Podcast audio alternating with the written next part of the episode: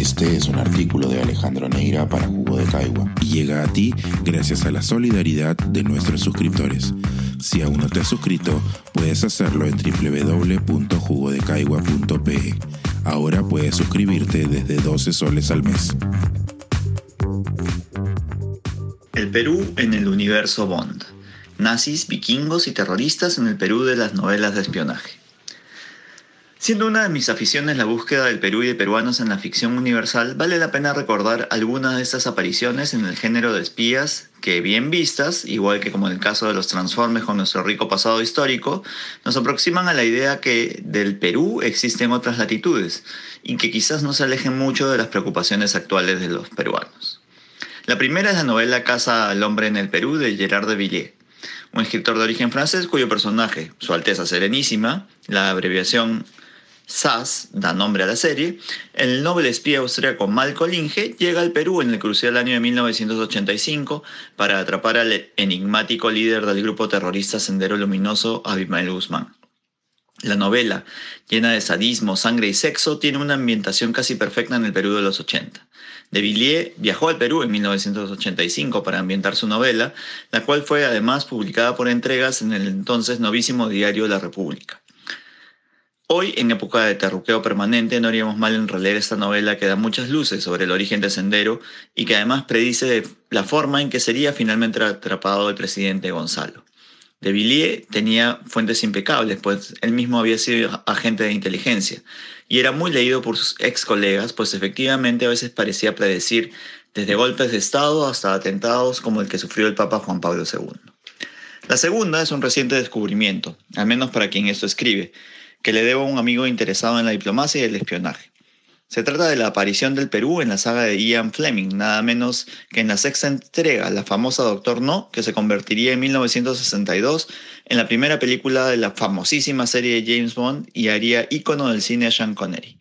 Y en la suiza Ursula Andress, cuya salida del mar como Honey Rider tiene reminiscencias de la Venus de Botticelli.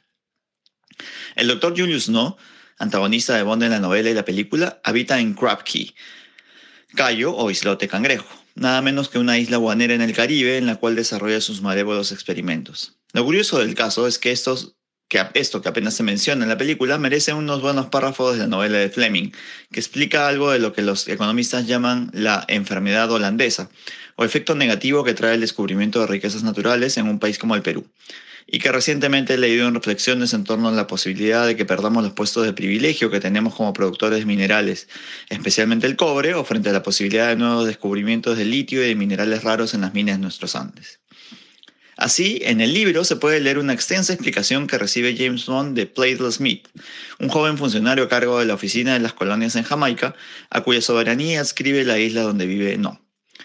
Smith es el encargado de hacerle a la gente de 007 un briefing sobre el origen de la riqueza del inversionista chino-alemán No, pero al mismo tiempo desea exhibirle su cultura y conocimiento sobre la historia y la importancia de las heces de las aves como fertilizante. Aquello no era casual. El propio Smith había sido antes un funcionario consular en el Perú y había conocido a la gente de la compañía administradora del guano. Gente nice, según él mismo expone. La historia que cuenta Fleming a través de Play de Smith es la que lamentablemente conocemos los peruanos. Cómo a mediados del siglo XIX se descubrió el valor del guano de las islas como fertilizante, la posibilidad de hacer grandes negocios de exportación que redituaban en libras esterlinas que se dilapidaron en proyectos inconclusos y la burda corrupción que hizo muy ricos a muy pocos sin propiciar ningún bienestar real a los muchos. En resumen, la misma historia de la corrupción de siempre en el Perú. Play Smith habla de este periodo como la Saturnalia peruana un verdadero festín aparentemente interminable, aunque bien sabemos que este tuvo un fin abrupto y trágico con una brevísima escaramuza contra España primero y una larga y cruenta guerra con Chile después de algunos años. James Bond, hombre de acción, que se había preparado para una aburrida historia, en palabras del agudo e irónico Fleming, siguió atento al relato hasta el final. Cuando Play Smith cuenta cómo, tras el descubrimiento de nuevos fertilizantes químicos y la caída de los precios del guano, hay un momento aún de la historia en el siglo XX en el que los precios se recuperan un poco, pero el Perú ya no tiene capacidad de exportar el abono que tantas riquezas dilapidadas le habían dejado antes. Es entonces cuando pequeñas inversiones en islas guaneras nuevas en otros mares, como la del Crab Key, resultan rentables y hacen millonarios a nuevos empresarios como el Dr. Julius No. Hay algo más. Si bien es cierto que en primera instancia el doctor no parece cercano al no menos famoso doctor Fu Manchu, hay un dato que hemos encontrado y que nos trae una nueva vinculación con el Perú. El personaje del Dr. Julius No habría estado inspirado en la del multimillonario sueco Axel Wenner-Gren, dueño de la marca Electrolux y quien se hacía llamar a sí mismo doctor por un título honorífico otorgado por una universidad peruana, tan proclive a los títulos Bamba. Axel Wenner-Gren, y aquí lo verdaderamente interesante, no solo había recibido un doctorado en Lima, sino también la Orden del Sol de manos del presidente empresario Manuel Prado.